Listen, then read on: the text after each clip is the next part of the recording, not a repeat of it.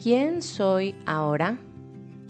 Hoy quiero compartir contigo otro concepto que he redefinido este año a favor de mi salud emocional y mental. Y ese concepto es el de la presión. La presión que siento autoimpuesta, es decir, de mí hacia mí, y la presión de otros hacia mí. Hablaré de la primera, esa presión es la que más constante se ha presentado en mi vida. Y hoy comprendo que la provoco yo y solamente yo. Sentía presión cuando estudiaba y quería sacar las mejores calificaciones. Cuando salía con mis amigas y quería ser la más bonita o la mejor vestida para que fuera por mí que nos dejaran entrar al antro cuando salía con algún muchacho que me gustaba y hacía de todo por agradarle para ser más que su amiga. Todo el tiempo era una constante presión con una connotación negativa realmente. Tanto que hasta puedo asegurar que dicha presión me detonó una crisis de estrés y una gastritis que comenzaba a descontrolarse y tuve que atender con medicamentos gastrointestinales fuertísimos antes de mis 20. La otra presión, la de otros hacia mí, siento que en parte también la inventé yo, o al menos la exageré.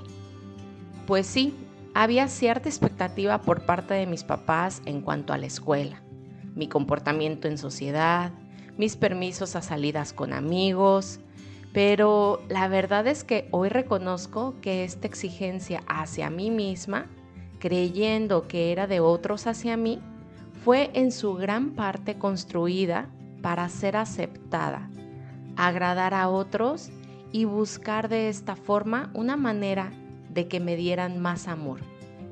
Obviamente esto se intensificó cuando entraron las redes sociales a mi vida.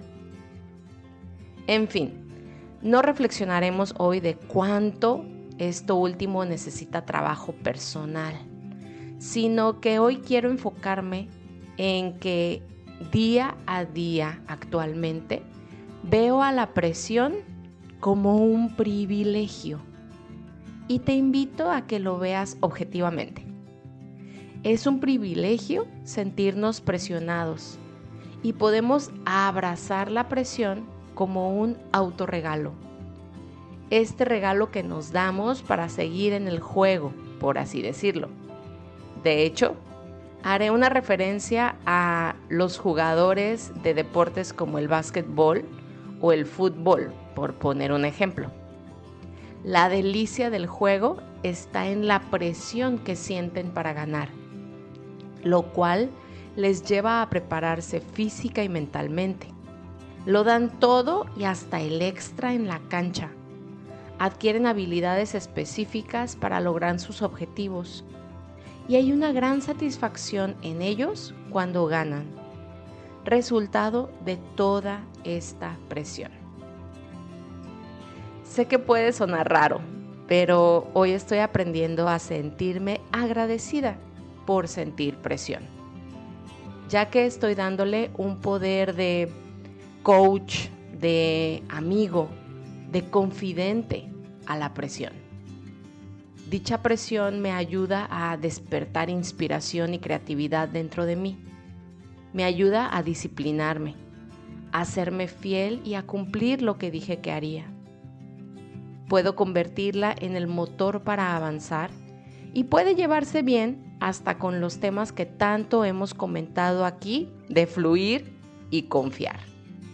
Pues si te das cuenta, hasta el agua que fluye lleva una cierta presión para poder moverse y formar así ríos, corrientes marítimas o hasta para moverse por las tuberías y salir por la llave de la regadera cuando nos bañamos.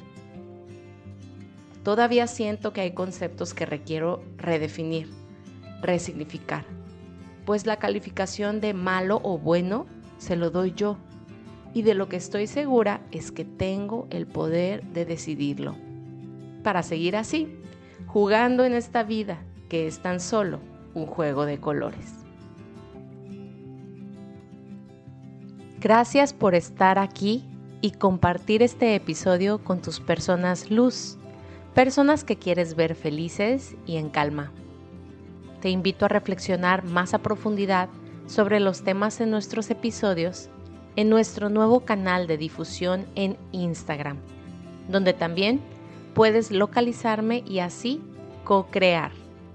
Encuentra el enlace en la descripción de este episodio. Bendiciones.